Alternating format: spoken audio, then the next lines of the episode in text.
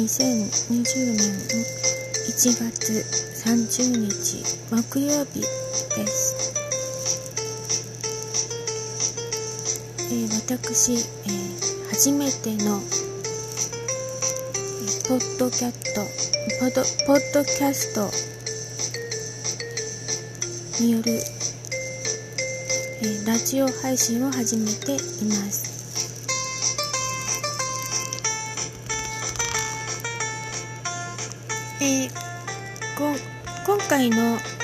BGM は、えー日本の童謡である「雪」という音楽を選びました、えーさてまだ、えー5時過ぎて間もないわけなのですが、えー朝からの話題に、えー何をしようかなと思っていたんですが、えー私の、えー好きな青空文庫から、えー好きなちょっとお好みの本を探していたいと思います。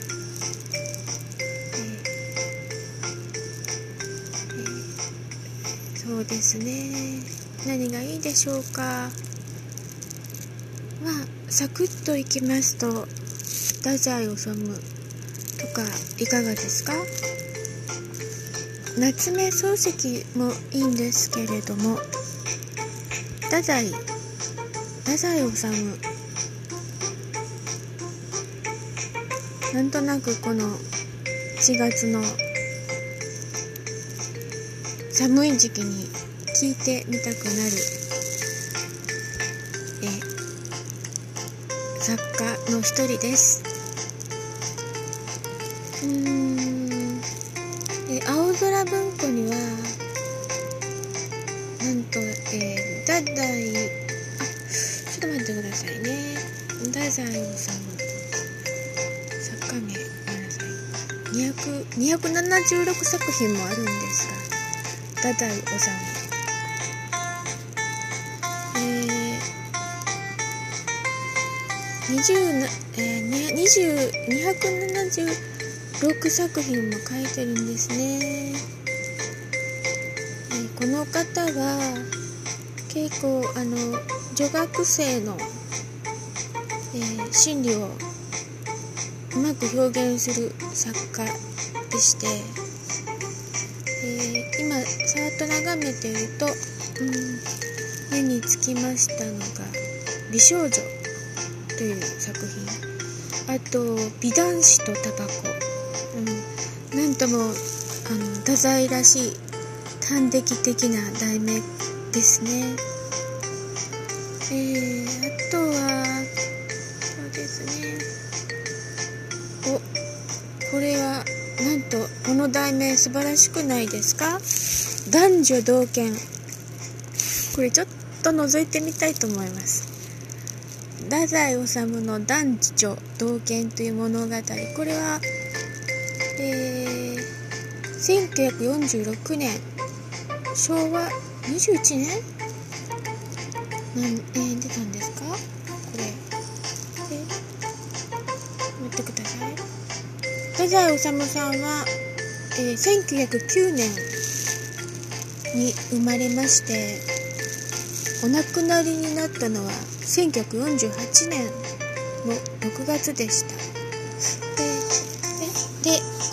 男女同権」という本が本男女同権男女同権という小説を出したのは1946年ちょうど日本が戦争に負けて1年ちょっと経った、ええ時に出した本ですね。まあ太宰治さんは戦時中を経験してるんですね。この方は残念なことに、えー自殺してしまいましたが、えー太宰治さんの簡単なプロフィールがこの青空文庫に載っています。太宰治、えー、この方は津軽の大地主の六男として生まれ、あ一度共産主義共産主義運動に入ってたんですね。この共産主義運動から脱落して遺書とし遺書のつもりで書いた、えー、第1作目のタイトルは「晩年」これは戦前ちょうど昭和11年の作品だったらしいです。この時太宰治は27でした。あそうだったんですね。えー、この27歳ということはちょうど戦争当時は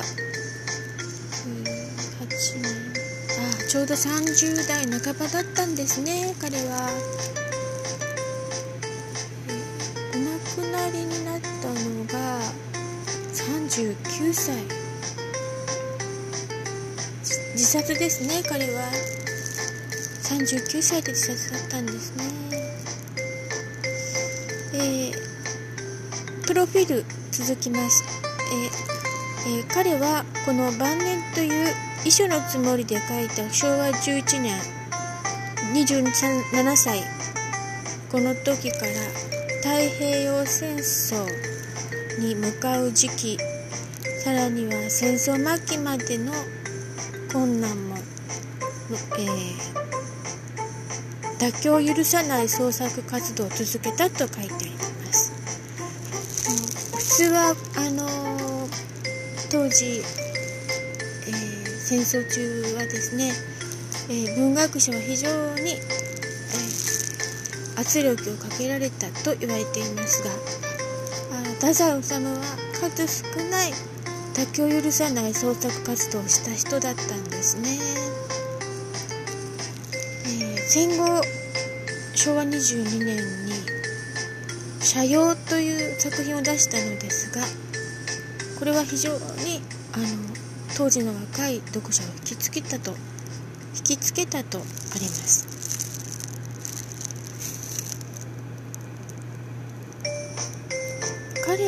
1948年に自殺したのですが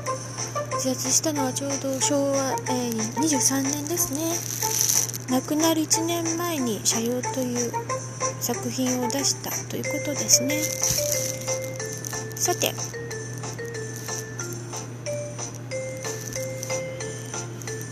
ちょっとこの彼昭和21年この斜陽は昭22年ですがその前年に書いたこの「男女同権」という、えー、作品をちょっと見てみたいと思います。私も初めてです。このポッドキャストを始めるにあたり、えー青空文庫からちょっとお話のカットを得ようと思いまして青空文化を除き、えー、太宰治を見つけそして今日は初めてこの太宰治の「男女同権」という作品に巡り合いました。少し読んでみますね。男女同権これは10年ほど前から単身都落ちしてある片田舎に定住している老子人がいわゆる日本ルネサンスの時至って脚光を浴びその地方の教育会の教育会の招聘を受け男女同権と題して試みたところの不思議な公演の即記録である即記録今即記の即記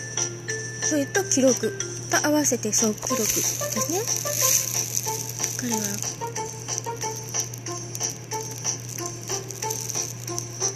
彼はこのように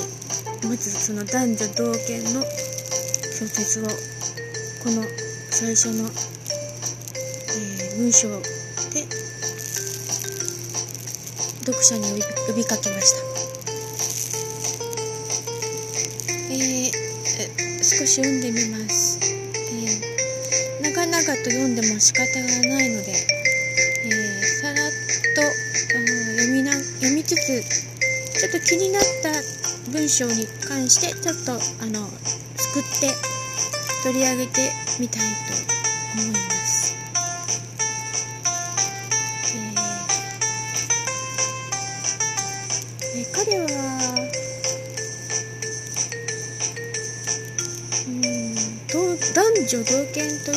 ことを戦後1年目にして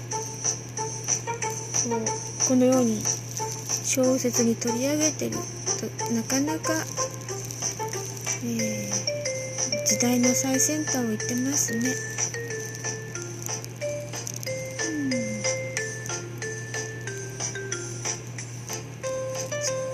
うん、あのあのこの、えー、男女同権の、えー、作品を今すらすら読みつつ思ってるんですけれども。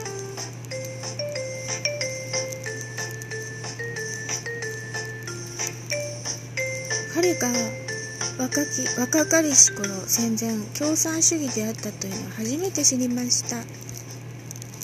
うん。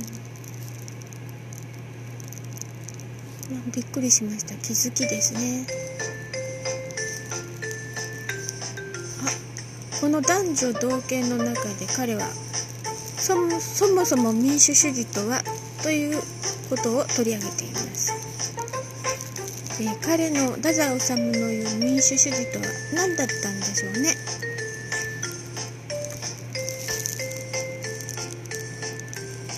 えー、太宰治は言っておりますこの作品の中で、えー、民主とは神の主と書きそのつまり主義思想アメリカ世界まあ大体そういったわけのものかと私は察しております。ほほ。なるほど。戦前あ戦後彼はやっぱりアメリカを意識したんですね。それでまあ彼としてはですねさらにこう言ってますね。日本も日本でもいろいよいよこの民主主義ということになりますそうでおめでたいことと存じていますがこの民主主義のおかげで男女同権これこれが私の最も関心を有しかつ久しく待ち望んでいたところのものでございましてもうこれからは私も誰はばかるところなく男性の権利を女性に対して主張することができるのかと思えば誠に世の明けたるごとき心地がいたしましておのずから微笑みの湧き出るのを禁じないのでございます。おやおや太宰治さんなかなかう戦戦後21年ですね。こんなことを堂々と言っておりますね。彼としては20代この戦争に向かって戦時中も経験し、えー、生き延びて戦後民主主義アメリカが運ぶ民主主義それから男女同権に喚起しているということでしょうか。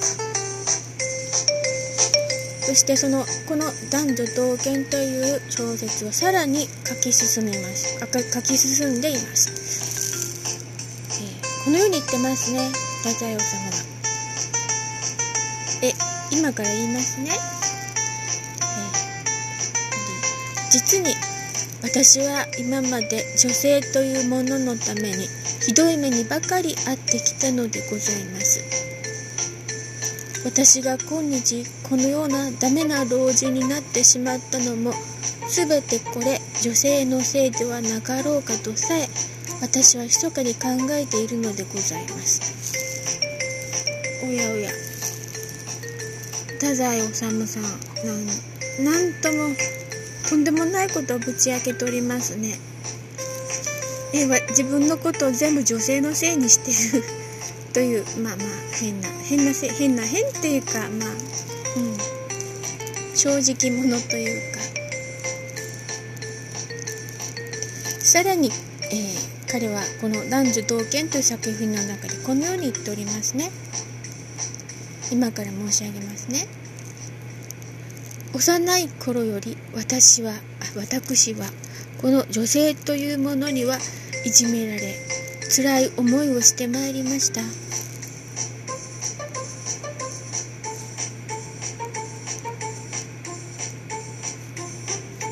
なるほど。え彼は結構女性に対してかなりコンプレックスを持ってたみたいですね。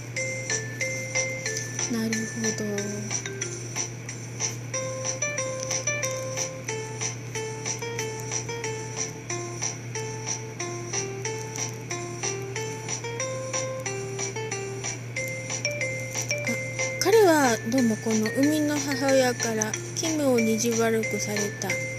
思い出を語っております、えー、この作品の中でこのようにダダオ様は言っております。私がこの生みの母親から奇妙に意地悪くされた思い出は数限りなくございますのでして。と言ってます。やはり母親の影響は大きいですね。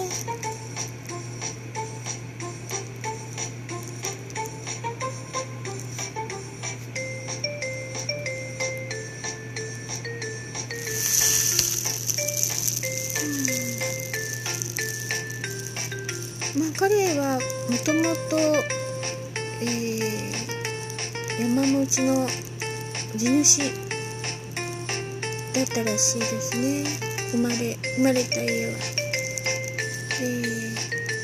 この戦後の農地調整という法令の網,、網の目からも漏れるくらいのささやかな家と言っておりますが、えー、彼のプロフィール紹介では大地主となっております。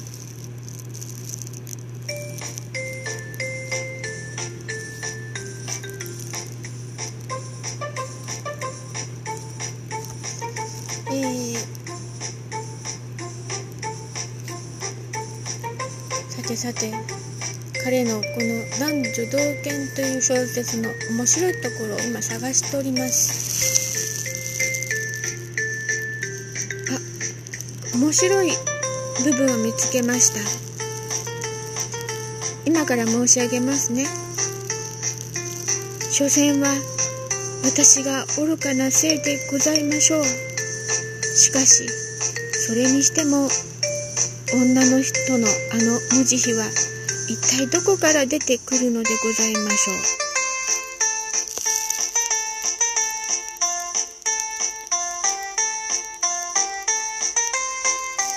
いつでもこの女の不意に発揮する強力なる残忍性のために私は私はズタズタに切りされどうしてございました？おやおや。太宰治さんは結構女性からいろいろといろいろな仕打ちを受けてきた人生だったんですね。さ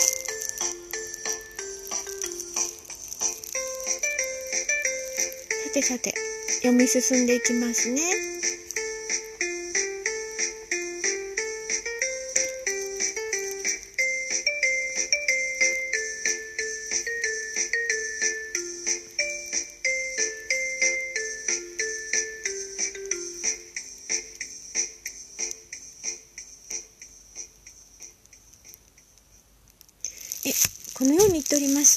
い部分を見つけました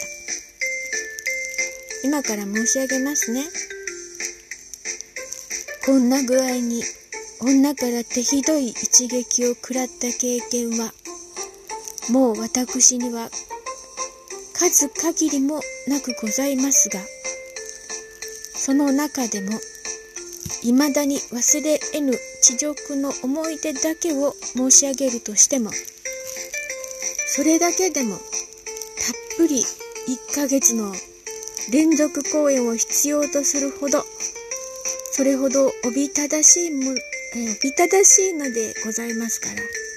今日は、その忘れ得ぬ思い出の中から、あとほんの3つ4つ聞いていただきたく、ことにしまして、それでひとまずお別れということにいたそうかと存じます。おやおや、たくさん女性からいじめられた思い出があったんですね、太宰治さんは。お気のお気の毒でございます。まあ、この、この今、えー、彼が3つ4つというこの女性にひどくひどい目にあわあったというエピソードいちいち拾っていくのもなんでございますし。まあせっかくこうそろそろ朝の6時を迎ええなんでこんな朝からそんなそんな話をと思われる方も今私の放送を聞き聞いてと思われる方も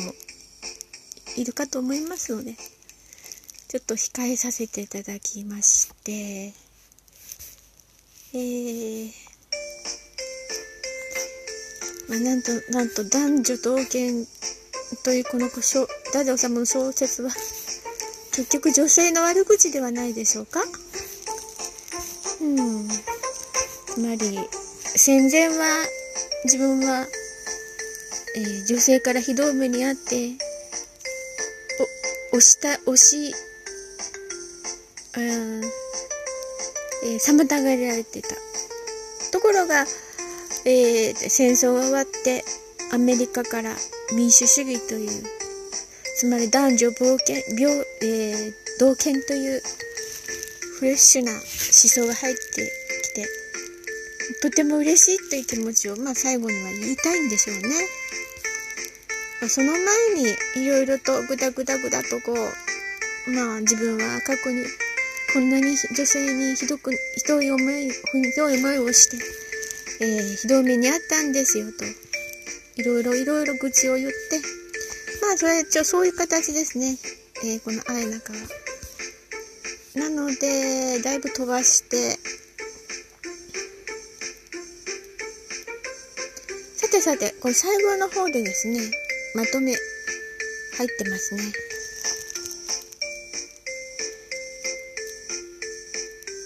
ほほちゃんとまとめはちゃんとしてますねはい私は何やらかやらの女どものために複雑奇妙の攻撃を受けこの世に女のいる間は私の身の置き場がどこにもないのではなかろうかと、ほとほと手を焼いておりましたから。あ、お、え、すみません。読み間違えました。うん、ほとほと手を焼いておりましたら、この度民主主義の黎明が訪れてまいりまして、新憲法によって男女同権がはっきり決定せられましたようで、誠にご同家の至り、もうこれからは女子は弱いなどとは言わせません。何せ同権なのでございますからな。実際に愉快、何の遠慮もなく、かばうところもなく、思うさま女性の悪口を言えるようになって、言論の自由のありがたさもここにおいて頂点に達した感がございまして、っております。まあ本当に喜んだんですね。戦、戦前、戦中、戦後をね、生き抜いて、彼も、えー、30代前半ですか。30代前半を迎えまして、このように、未来の明るさを思った彼だったのですがなぜこの数年後に女性と心中を心中自殺をしてしまったのかなと思うとまあ太宰治さんという人間というものに非常に興味を覚えています。さて彼は続きます。最後にこのように締めくくっております。これはこの男女同権というこの小説は太宰治さんが昭和21年に発表した作品です。その最後の締めくくりの文章を今から申し上げますね。この新憲法の男女同権。言論の自由によって許されているはずでございますから私のこれからの余生は挙げてこの女性の暴力の摘発に捧げるつもりでございます。これが最後の締めくくりですね。ほほう。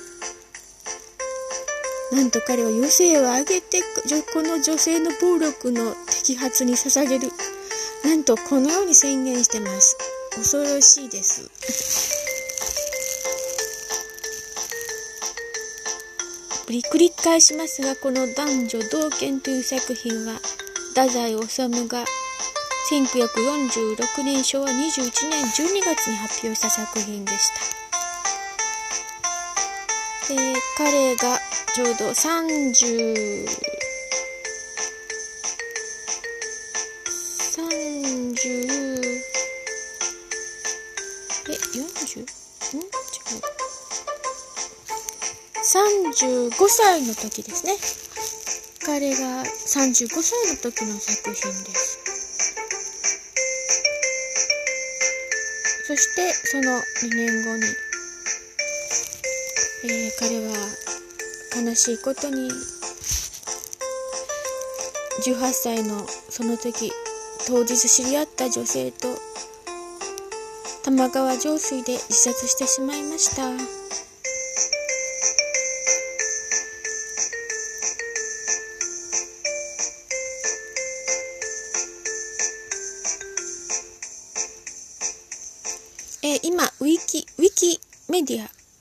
太宰治の説明を見ております。えー、ウキ、ウィキメディアは彼をこのように言ってますね。典型的な自己破滅型の私小説作家。なるほど。確かに。これは本当に的を射ている表現かと思います。自己破滅型の私小説作家そうですね。確かに。確かにそうですね。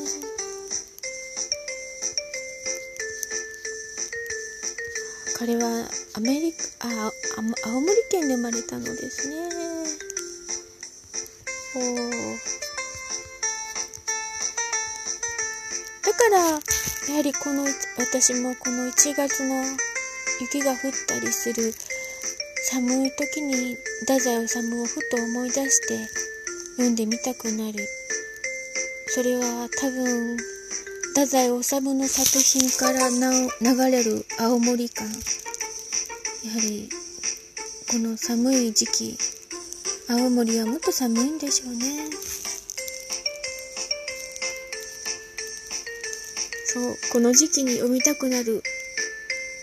青森出身の太宰治の作品。素晴らしいですね。えー、ちょっとウィキメダを すみません。少し ウィキメディアをちょっと眺めておりますがやはり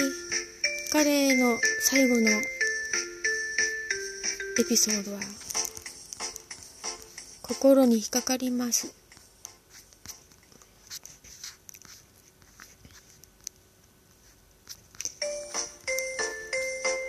そうですね、今年は太宰治などを中心に取り上げていこうかしら。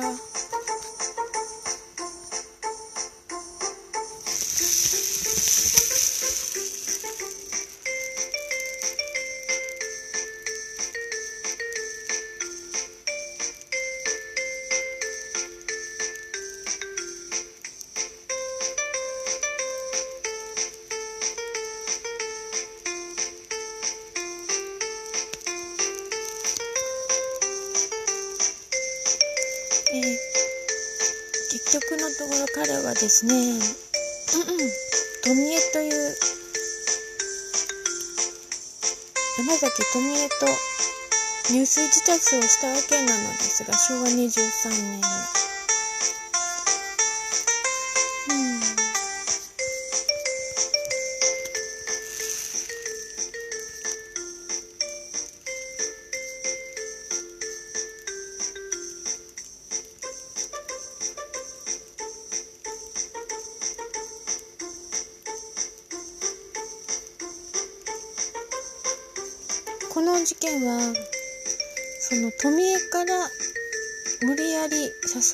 た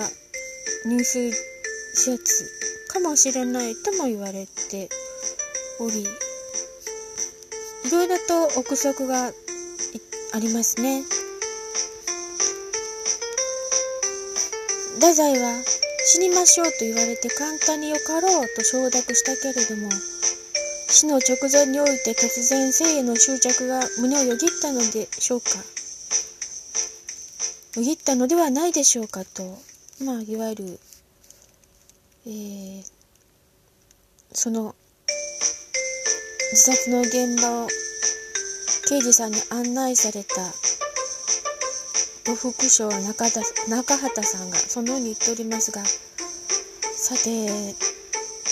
どのようないきさつであったのかにかも、えー、どのようないきさつがあったにしろですねただ治は2年前に男女同権で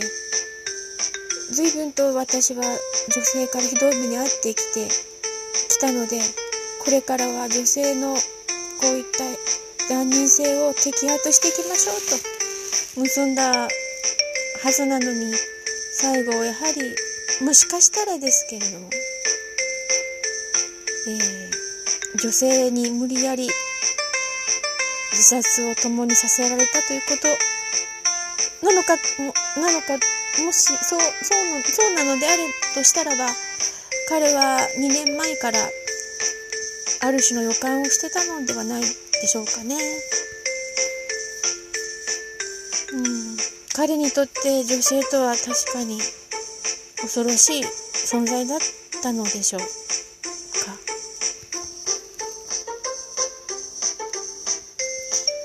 えー、朝日新聞と朝日評論に掲載したユーモア小説「グッドバイ」が未完成の遺作となった。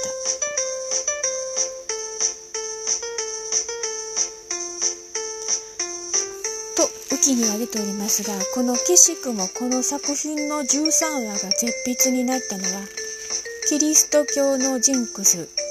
13を暗示した太宰の最後のシャレだったとする説。これはダン・カズオという小説家の説です。まあ、いろいろとこの自殺の理由を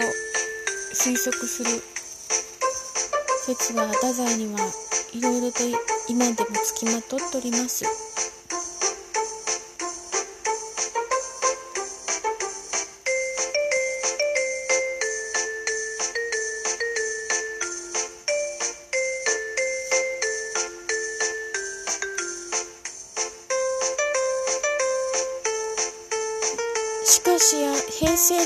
1998年に遺族らが公開した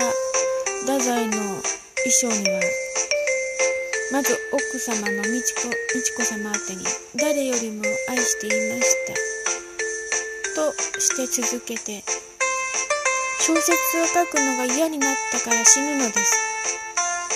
と自殺の動機も説明しております。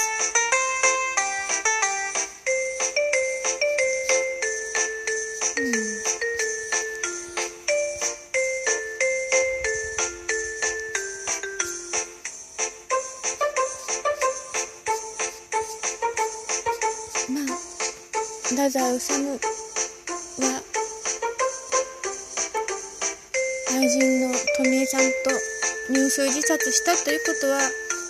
変わらない事実でありますし彼が誘ったのか富江さんが誘ったのかということもありますが終生彼は女性とは切っても切れない縁だったのでありまして亡くなる2年前に出したこの「男女同権」という作品は日本が終戦を迎えてアメリカ流の民主主義男女平等という思想が流れ込んできた時に喚起した時に出された小説という点では、えー、非常にこの男女同権という作品は面白い興味深い作品です。私にとって。さて、えー、6時半前から始めたこの私の初めてのポッドキャストなのですがぼちぼち6時を迎えようとしております。今日はこの初めてのポッドキャストの放送に太宰治および彼の昭和27年の男女同権という作品を取り上げました。全くの不一致でこのポッドキャストを始めてからふらふらっと青空文庫を覗いてああ太宰治をちょっと見てみたいなと思ってで彼の作品276作品あったんですが、えー、順番に見ていくうちに男女同権という作品が目に入ったので今日は偶然にもこの作品を取り上げました。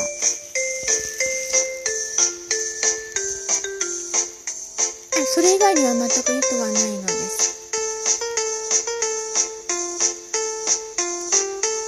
今日初めてこういう形でポッドキャストを始めましたが青空文庫からこのように作家と作品を巡りながら感想を述べていくというこのパターンはどうも私にとても合っていそうなのでまあ時間はだいたいこの朝ですね。5時から6時ぐらいかな。まあぼちぼちその時間帯に始めてみたいと思います。よろしければ私のポッドキャストのフォローになっていただき私の次のさ、えー、番組の公開にぜひ、えー、ご視聴いただけたらばとても感謝いたします、えー、今日の BGM は日本の童謡「雪」でした。最後に記念にこの「雪」を歌って終わりたいと思います。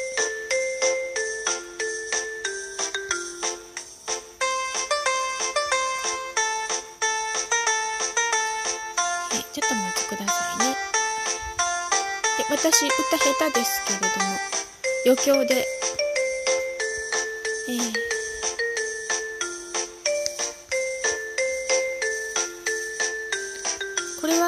曲は文部省歌も文部省となっておりますね。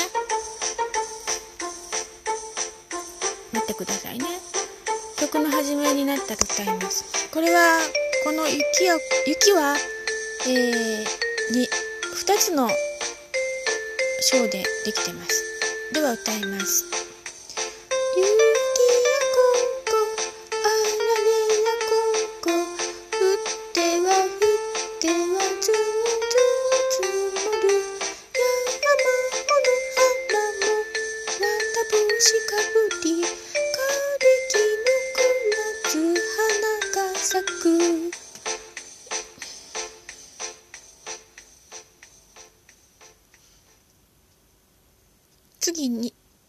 2小節目ですね。